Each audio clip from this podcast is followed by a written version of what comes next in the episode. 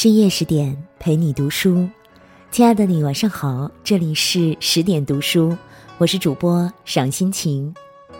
今晚我们要分享的文章是来自小木炭的《民国才女卢隐》，人生到最后拼的是自己。接下来我们一起来听。她与冰心、林徽因齐名，并被称为福州三大才女。且被视为二十世纪二三十年代女作家的代表人物之一，她的名字叫卢隐。茅盾曾说，读卢隐的全部著作，就仿佛是在呼吸着五四时期的空气。她的一生命运多舛，情路艰辛，三十六岁便英年早逝了。可即使这样，她依旧在有限的生命里活出了。无限的光彩。纵观卢隐的人生际遇，我们对生命有了这样一种解读：即使命运坎坷，也要有不服输的勇气。命运多舛，依旧坚强独立。卢隐出生的当天，恰逢外祖母去世，母亲因此认定他就是一颗灾星，直接把他扔给了一个奶妈喂养。几年之后，父亲升官赴长沙任知县，才想起了这个被奶妈带到乡下的女儿，准备把她接回来，却又因为女儿在路上哭闹不停，一怒之下将她抛入江中，差点淹死。卢隐六岁时，父亲因病去世后，他被母亲扔给了姨母，姨母也不待见他，时不时的将他关进小黑屋，并对他有着数不尽的体罚。童年的卢隐，过得并不快乐。他形容自己的童年时光，因为没有爱，没有希望，只有怨恨。假使死了，也比活着快活。尽管家庭带给卢隐太多的伤痛，但他从不放弃，凡事都有自己的想法，从不依靠任何人，也从不依靠任何事。十三岁的他考入师范学校。性格开朗乐观，喜欢结交朋友，甚至被大家给予“亚洲少侠”之称。他喜欢旅行，积极筹备毕业旅行的款项，顺利完成了日本、朝鲜之旅。五四运动蓬勃之际，许多新的学说激荡着他，他痛恨封建礼教，向往新潮世界。在学校时就剪了短发，穿起套衫和裙子，组织各种集会和演讲。那段时间，他被选为门生会的干事，积极做着一些社会工作，废寝忘食的东奔西跑。为了福建的问题，他被女师大选为福建同乡会代表，到北大、师大开会，后来又被多次选为大会的副主席。和一个刊物的编辑，他仿若一只小松鼠，活跃在五四这片丛林间。不但性格独立，他的思想也非常独立与前卫。他向往女性的自由、解放、扩延人生。当一位女同窗在演讲会上大讲爱情自由，多数人向这个女生撇嘴、翻白眼儿、冷嘲热讽时，卢隐却大胆的单独同情他，鼓励他勇敢前进。正如高尔基说的那句话：“只有我自己才是我的生命和我的灵魂的唯一合法的主人。”反观生活中那些总是喜欢依靠别人的女人，她们往往把自己保护得很好，很多事情叫别人帮自己办好。遇到难题，也只会向身边的人求助。时间久了，这样的人就会形成习惯，往往更加脱离不了别人。一旦发出的请求不被接受，就备受打击。不独立的人不但阻碍了自己的成长，也限制了自己的思考能力。生而为人，拥有独立的人格，才能更好的生存。敢爱敢恨，不随波逐流。卢隐的初恋情人是舅父家里的表亲林鸿俊，林鸿俊提出结婚，但是卢隐的母亲和哥哥觉得他家境不好，又没有深造，看不上他。于是叛逆的卢隐用一纸书信反驳母亲说：“我情愿嫁给他，将来命运如何，我都愿意承受。”可是后来卢隐发现两人志趣不同，林鸿俊思想传统，与自己追求新思想的态度不一致，怕婚后的平凡生活毁了他的一生，便解除了婚约。可让人没想到的是，如此向往人格自由的他，第二段恋情却和有妇之夫郭梦良相爱，一发不可收拾。当爱情的种子发了芽，即使不浇水，也会生根开花。只一眼，他们就确认了彼此。爱情至上的卢隐，即使下嫁做妾也甘愿。他对郭梦良说：“只要我们有爱情，你有妻子，也不要紧。”一九二三年的夏天，两人在上海一品香旅社举行了婚礼。本以为结了婚就会幸福，结果婚后的现实却更加令卢隐心碎。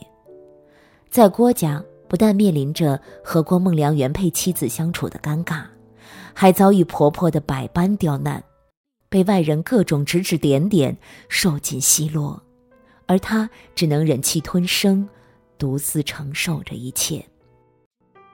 可惜屋漏偏逢连夜雨。郭梦良因积劳成疾，在一九二五年的时候突然去世了，留下卢隐和不到一岁的女儿郭维轩。爱情的梦破碎了，从此他的生活也一塌糊涂，常常饮酒麻痹自己，或是用文字来诉说伤痛。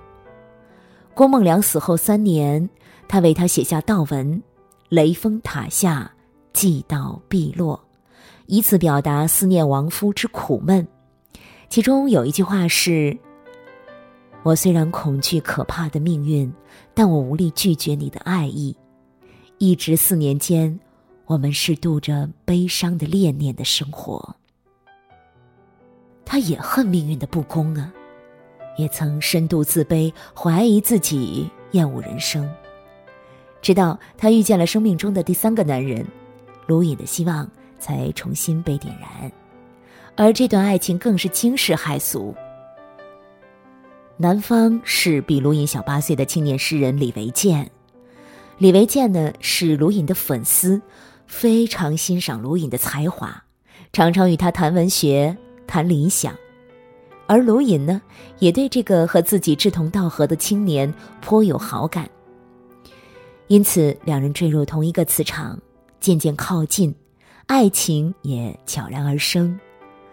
他们于一九三零年结婚，并在一九三一年出书了二人来往的通信集《云鸥情书集》。其中的一封信是卢隐决定接受李维健的情感的回复。他写道：“我从来没有遇到过对我人格的尊重和清楚更甚于你的人。换一句话说。”我自入世以来，只有你是唯一认同我而且同情我的人，因此我愿为你受尽一切苦恼。在那个姐弟恋还不被接受的年代，卢隐却再次抛开了世俗的眼光，特立独行，率性洒脱，成全自己的爱情。婚后的卢隐坚持创作，发表多部文学作品。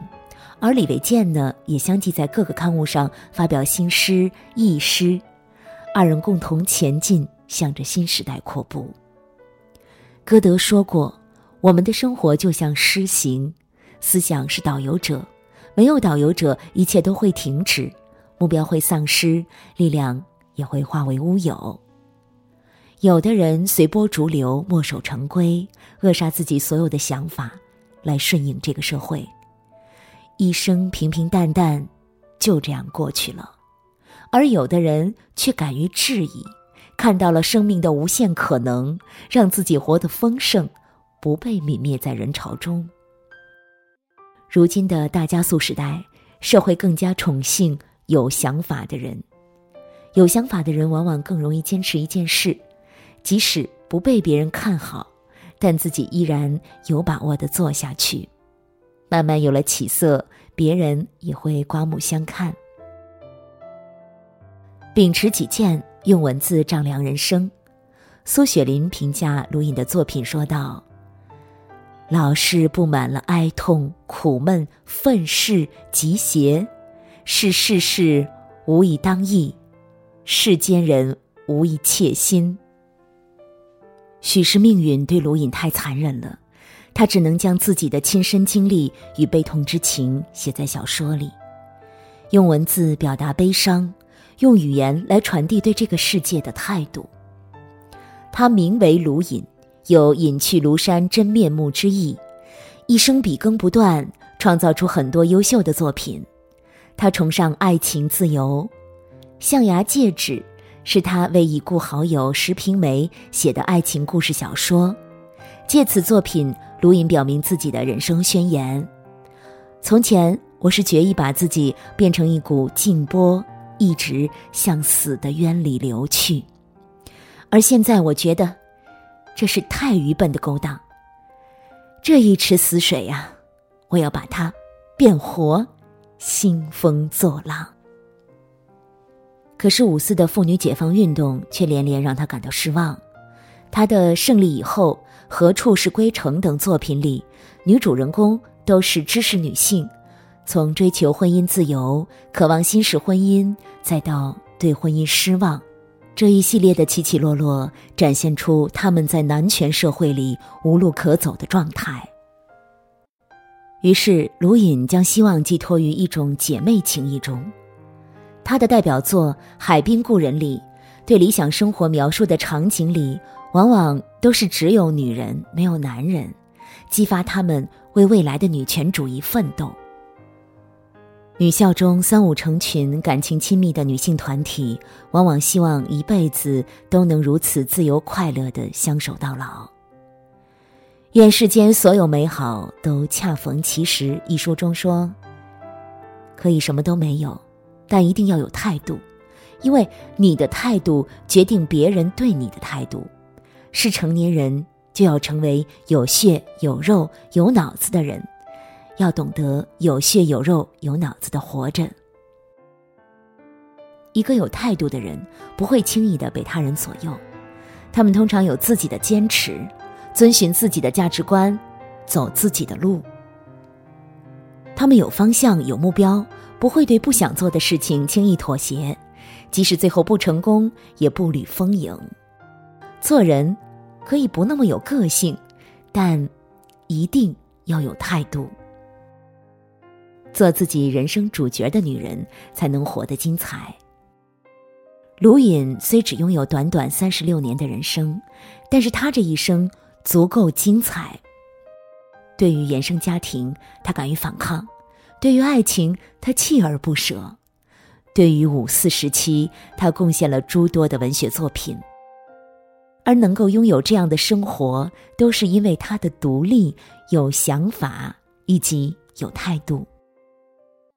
每个人的一生都不可能一帆风顺，而他敢于认清世界，把控自己的命运，不辜负这世间美好的一切。当你拥有独立的人格，有对待事情不一样的认知，你将是自己人生的主角儿。旁人无法评判，只有羡慕。大兵在《好吗？好的》中说道：“五毒俱全的姑娘最动人，独立的价值观，独立的思辨能力，独特的生活方式，独特的人格魅力，还有爱读书，不依赖谁。”不仰仗谁，忠于自己，就是女人最精彩的活法。愿每一个女人都能活出自我，拥有滚烫的人生。